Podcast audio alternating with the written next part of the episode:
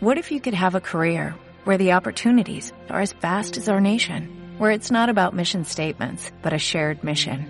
At U.S. Customs and Border Protection, we go beyond to protect more than borders, from ship to shore, air to ground, cities to local communities. CBP agents and officers are keeping people safe. Join U.S. Customs and Border Protection and go beyond for something far greater than yourself. Learn more at cbp.gov/careers. Entre Socios, el programa de los socios del Club Capital, un punto de encuentro de empresarios y directivos.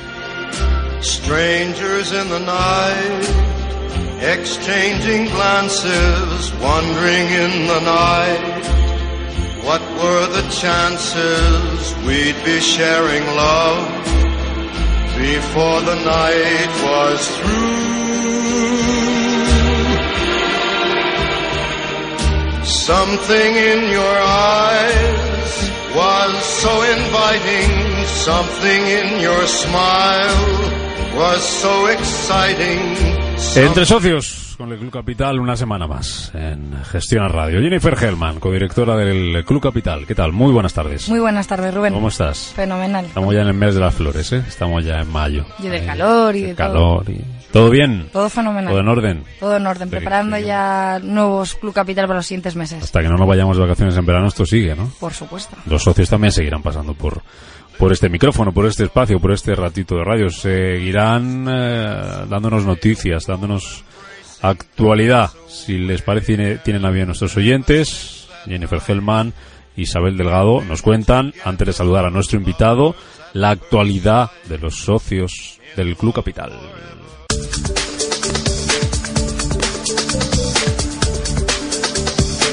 Calidad Pascual y la Fundación Patrimonio Natural unidos por el Día Mundial del Árbol. El pasado mes de marzo, ambas compañías apostaron por segundo año consecutivo por el Día Mundial del Árbol, plantando mil árboles de especies autóctonas en el Monte de la Calabaza, Burgos. Una iniciativa que Juan Carlos Suárez Quiñones, consejero de Fomento y Medio Ambiente de Castilla y León, califica como envidiable y reconoce que debería ser imitada por otras industrias. Con esta actividad, Calidad Pascual vuelve a cumplir un hito en su compromiso con el medio ambiente. Bankia implanta un nuevo sistema de gestión de activos TI. Una de las principales entidades financieras de España adjudica al grupo Econocom el diseño y la implantación de su sistema de gestión de activos TI, obteniendo con ello una mejor visibilidad de sus activos software y una mejora en la reducción de riesgos. Mario Romero, director de unidad de negocio de Econocom, comenta que para tener éxito en una iniciativa como esta hay que combinar acertadamente las posibilidades que ofrece la tecnología, aplicando en todo momento un enfoque práctico. Crédito y Caución recibe el premio Envolve 2016. La nueva oferta comercial de la aseguradora de crédito líder en España ha sido merecedora del Premio Envolve 2016, galardón por el que cada año se reconoce la mejor iniciativa comercial del año. El objetivo que Crédito y Caución quiere conseguir con esta nueva oferta comercial es rediseñar la experiencia de los clientes innovando el modo en el que se muestran los productos para ir más allá de la propuesta tradicional del seguro de crédito.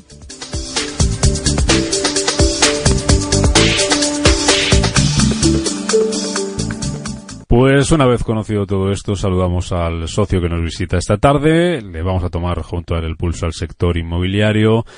Hablamos con don Borja Ortega, director de Capital Markets de JLL. Muchos todavía, como servidor, seguirán acordándose de Jones Lang Lasalle. Don Borja Ortega, ¿cómo está? Muy buenas tardes, bienvenido. Muy bien, buenas tardes, encantado de estar aquí. ¿Cómo se encuentra? Pues bien, muy contento y, agradecido de estar en Gestión Radio. ¿El sector cómo se encuentra? ¿Cómo, cómo está el, el sector inmobiliario en España? Hagamos diagnóstico, don Borja. Pues yo creo que sigue en un momento de recuperación, de, de salida de un periodo muy duro, muy donde se ha sufrido mucho todos los sectores eh, del mercado inmobiliario y continuamos con una recuperación a mi juicio adecuada en, en tiempos, a algunos les gustaría más rápida, a otros más lenta, pero yo creo que va, a buen ritmo y, con el horizonte despejado. Si hablamos de, inversiones, eh, 2015, el 2015 se cerró con algo más de 9.000 millones de euros de inversión inmobiliaria. Si hablamos de la inversión terciaria, ¿Sigue habiendo interés por parte del inversor eh, de invertir dinero en el sector inmobiliario español, don Borja? Eh, sin duda alguna, sin duda alguna. es un mercado muy atractivo para el inversor, tanto para el inversor internacional, institucional, sobre todo que es el que ha sido protagonista de, las inversiones, como también para, para los inversores nacionales y privados que están viendo el inmobiliario como un, como un valor refugio al final, como muchas otras ocasiones ha ocurrido. Y el inversor internacional, el institucional, está entrando por muchas fórmulas y muchas vías. Pues bien por inversión directa, bien siendo los accionistas principales de, referencia de las OCIMIS, que han sido un vehículo mm. clave, eh, y sí sigue habiendo muchísimo interés. Hay casi una más falta de producto que poderles ofrecer a estos inversores que, demanda inversora. La demanda inversora es salvaje la, que hay. ¿Qué, le hace atractivo al, sector inmobiliario en España ahora mismo para, para despertar ese interés? Pues yo creo fundamentalmente eh, lo que nosotros llamamos eh, recorrido, mm, que hay recorrido en el, en el mercado, tanto de la vía de, del precio de repercusión de lo que es el euro metro cuadrado. España todavía está barato para comprar las expectativas eh, de crecimiento son muy interesantes. Y luego también el, recorrido al alza que va a tener el mercado de las rentas. El euro metro cuadrado de alquiler mes se va a recuperar, estimamos una subida y hace que mucho inversor esté comprando bien solo por la vía de recuperación de rentas y otros también por añadir valor a los activos. Mm. La situación política, toda esta incertidumbre, don Borja, eh, ¿ha pesado en algo en el sector inmobiliario, en las inversiones? ¿Ha generado dudas, tanto a nivel nacional o internacional? Gente que podía estar pensando en invertir en España y que ha plegado velas a la espera de lo que pase. Yo diría que a nivel general, como máxima, luego siempre hay peculiaridades, lógicamente, no, en absoluto. Eh, la economía, el mercado en este caso ha estado muy por encima de lo que es una situación política inédita en España, todo hay que decirlo, ¿no? Eh, nunca habíamos vivido esta marejada, esta incertidumbre hacia dónde íbamos a ir, pero a día de hoy diría que no. Mm. Jennifer, preguntas para el director de Capital Markets de JLL, nuestro invitado entre socios esta tarde. Yo quería saber qué segmentos son los que generan más interés oficinas, centros locales, comerciales, activos logísticos. ¿Qué es lo que genera más interés? El, inversor institucional eh, se está posicionando tanto en activos, eh, lo que nosotros llamamos commercial property, que, serían oficinas, eh, centros comerciales y naves logísticas. En todas hay mucho interés. Sí es cierto que en oficinas, sobre todo Madrid y Barcelona, y en, logística se expande un poquito más y centros comerciales es para toda España y el segmento de locales comerciales es muy muy muy demandado tanto por el inversor institucional como por el inversor privado que es, es donde más refugio ven. Pero yo diría que por este orden sería ahora mismo eh, oficinas eh, retail y logística. Eh, estamos también empezando a ver entrada de inversión institucional en el segmento residencial la inversión, eh, la, pero la recuperación va, va un poco por barrios. Hablaba de Madrid y Barcelona. Imagino que están a la cabeza de esa recuperación. En el resto de los sitios, eh, ¿cuál sería la realidad? Si hiciéramos un poco una radiografía de, cómo está el, sector inmobiliario y cómo está esa inversión en determinados activos que nos contaba ahora. Eh, depende, depende de qué tipología de activos analicemos. Como decía, en oficinas claramente está Madrid y Barcelona. Si nos movemos al sector logístico, siempre mantendré Madrid y Barcelona en todos los sectores, pero ubicaciones como el País Vasco, eh, Zaragoza, Valencia empiezan a tener atractivo. Y en locales comerciales yo diría que cualquier capital de provincia o ciudad importante está levantando ese interés. A nivel general, Madrid, Barcelona y ubicaciones del norte de España. ¿Y cuál sería el perfil de inversor que compra activos eh, a nivel nacional? ¿Cómo es el perfil? ¿Cuál es el perfil que compra y que se mueve por todas estas cosas? Bueno, eh, como he dicho, hay, dos tipologías. Los fondos eh, institucionales, eh, grandes fondos de inversión, que al final lo que buscan es un retorno a su inversión y, se mueven más por la inversión a través del análisis de un cash flow y tener una, un retorno determinado. Y luego el inversor eh, privado eh, nacional que lo que busca es más eh, estabilidad de, de, su inversión, más tener. se está a veces está ocurriendo un, fenómeno que es mucho inversor está sustituyendo lo que era su inversión financiera vía un depósito bancario, vía un, un fondo a la inversión inmobiliaria.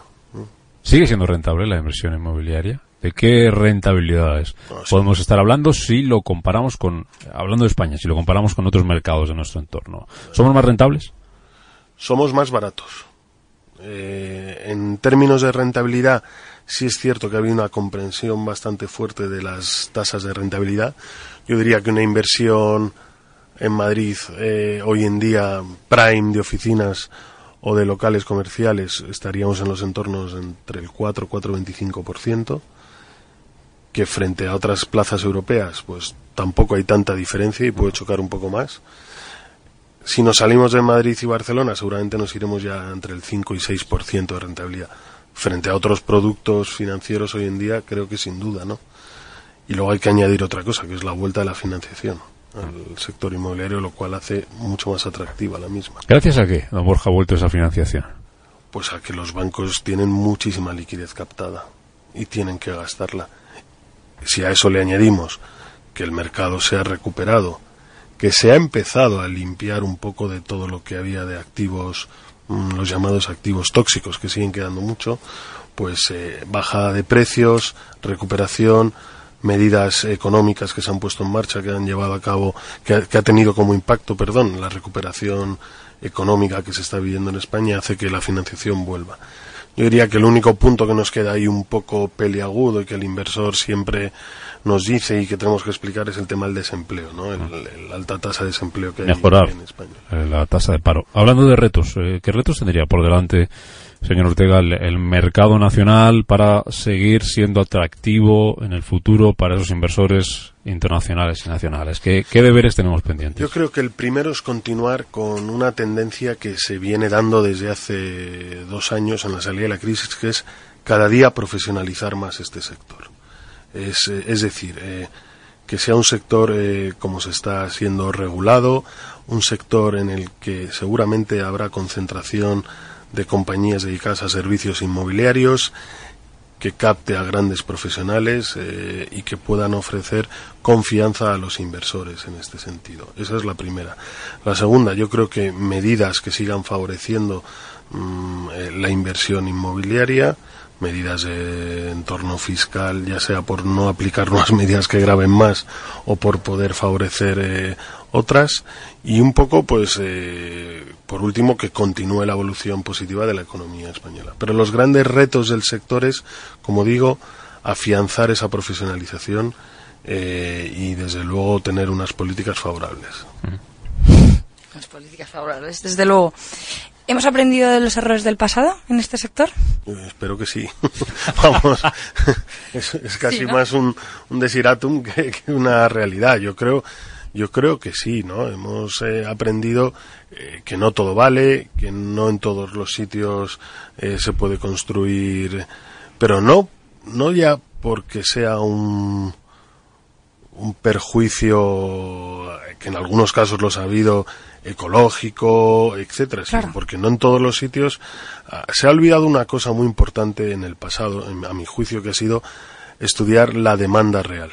Mm. Eh, no se puede basar un sector solo en la demanda de inversión. Hay que tener muy claro quién es el comprador final de esas unidades. Construir al año en España 800.000 unidades espero que jamás vuelva a ocurrir. Es una auténtica barbaridad.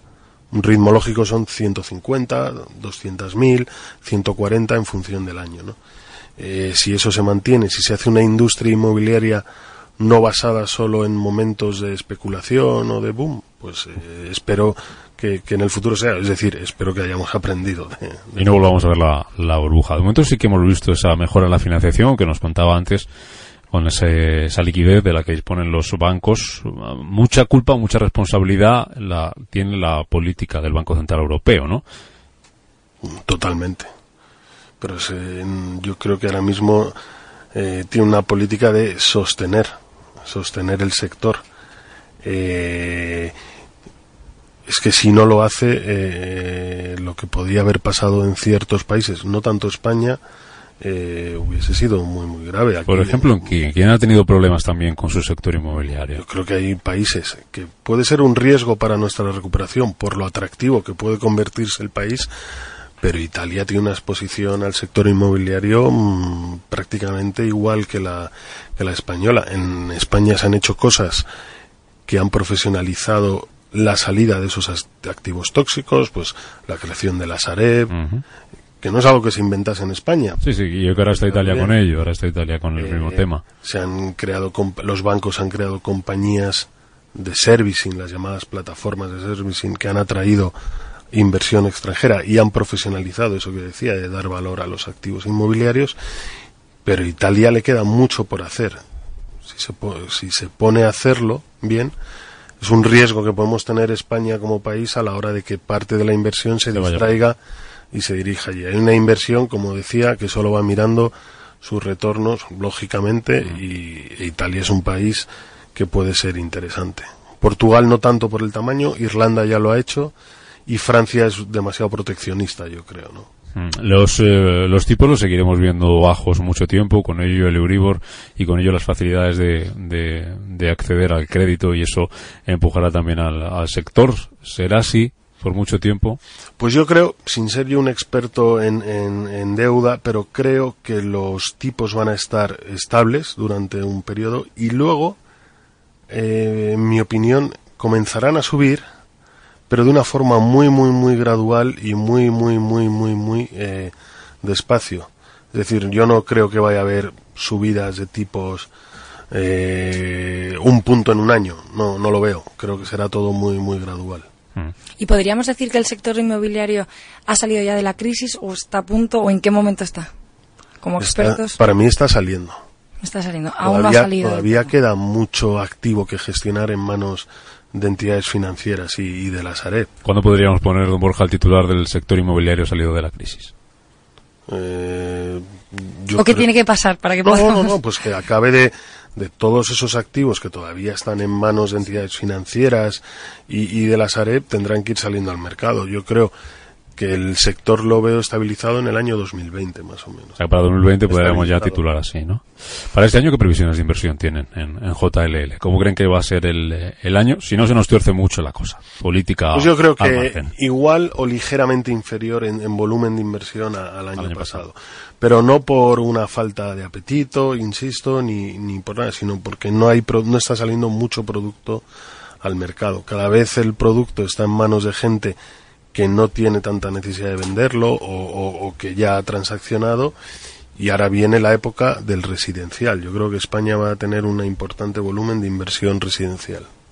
Ante esa falta de producto, la rehabilitación puede ser una, una opción, una solución para el sector. Sin duda, y hoy en día, por ejemplo, no solo en el segmento residencial, que ha sido el tradicional de la rehabilitación, en las oficinas cada vez nos están pidiendo más activos donde el inversor lo que haga es no solo comprar, sino dar valor añadido al activo. Comprarlo, reformarlo, eh, ponerlo en disposición del mercado. ¿Por qué? Porque eso va a generar dos cosas, una subida de rentas y sobre todo ofrecer activos de calidad, que es lo que cada vez más se empieza a demandar por parte de los usuarios. Eh, en plena crisis el driver del usuario era el euro metro cuadrado, cuánto tengo que pagar. Hoy en día eh, el driver de qué tipo de activo voy a ocupar, qué tipo de espacio van a tener mis trabajadores, qué tipo de condiciones de trabajo van a tener es cada día más, más demandado. Por terminar con, por mi parte, sin Nefer, quiero algo más, el tema precio, que hablábamos de pagar. El, el, el precio ha tocado suelo ya en España, en el sector inmobiliario. De hecho, yo quería preguntar eso. Ah. En el, en el, en el sector terciario yo creo que sí, vamos, sin duda, sin duda. O sea, que a De partir hecho, de ahora está, para arriba. Está, subiendo ya. Está subiendo. Está subiendo. Pero nunca va a llegar a subir tanto como antes, ¿no? Eh, ¿Llegaremos a niveles de 2006, 2007? Pues eh, seguramente en algunos activos sí. Activo muy, muy prime. En residencial yo no lo veo tanto. No creo que lleguemos a esos niveles de precios ni a esos niveles de apalancamiento que tenía, que tenía Claro. el sector. Pues seguiremos muy atentos la evolución del sector inmobiliario con ayudas de expertos, como nuestro invitado de esta tarde, miembro del Club Capital, el director de Capital Markets de JLL, don Borja Ortega. Muchas gracias por contarnos de primera mano cómo está el sector inmobiliario en España, cómo está la, la inversión. Que se cumplan esos eh, deseos, que sigan eh, invirtiendo, sigan apostando los inversores por nuestro país. Gracias, don Borja. Muchas gracias por invitarme. Gracias. Gracias, Jennifer Hellman. Hasta el lunes que viene. Que vaya muy bien la semana. Igualmente, y muchísimas gracias a los dos.